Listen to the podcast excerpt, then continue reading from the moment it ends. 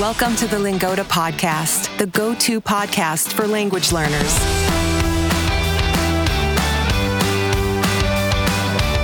We bring you stories from all over the world so you can improve your listening in German, Spanish, French, and English.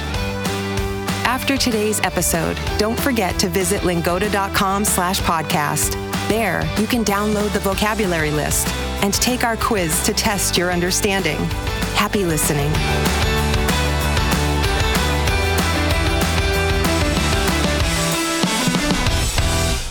Hola, queridos y queridas oyentes, ¿cómo están? Soy Luis, soy un fotógrafo mexicano que vive en la ciudad de Guadalajara, en México. Hoy te quiero contar sobre una de las tradiciones típicas de mi país que más me gustan, el Día de Muertos.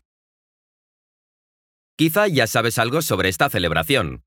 Incluso Disney hizo una película basada en el Día de Muertos que se volvió todo un éxito, La tiernísima Coco. ¿Pero te gustaría aprender un poco más sobre esta costumbre mexicana y cómo la festejamos? Acompáñame.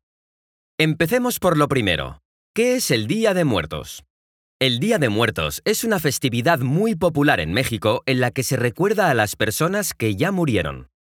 De acuerdo a los expertos, los orígenes de esta tradición se dieron en las culturas indígenas de Mesoamérica de hace unos 3.000 años.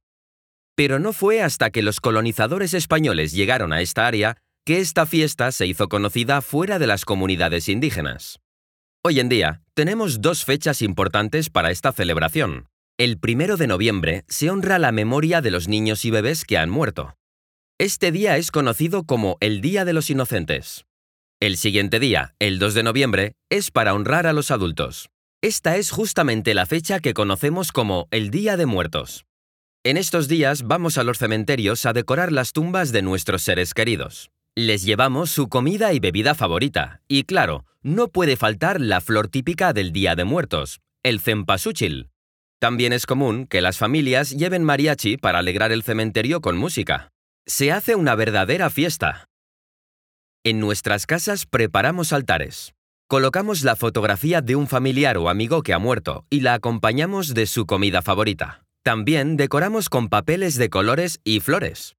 La creencia es que en el Día de Muertos esa persona vendrá al mundo de los vivos y disfrutará de su altar. Los vivos también podemos gozar de esta celebración. Durante estas fechas nos gusta comer un pan dulce que se llama pan de muerto. Sabe a naranja y está cubierto de azúcar. Es delicioso. También hay a quienes les gusta disfrazarse de Catrina.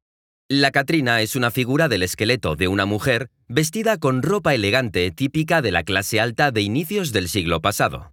Nació de la mano del artista mexicano José Guadalupe Posada, quien quería burlarse de las clases sociales de esa época.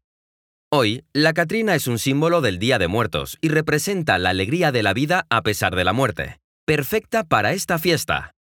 Como puedes notarlo, el Día de Muertos es una celebración muy alegre está llena de color y amor para nuestros seres queridos que se nos adelantaron. ¿Te animarías a hacer un altar este año? Espero que sí. Gracias por acompañarme y nos escuchamos a la próxima.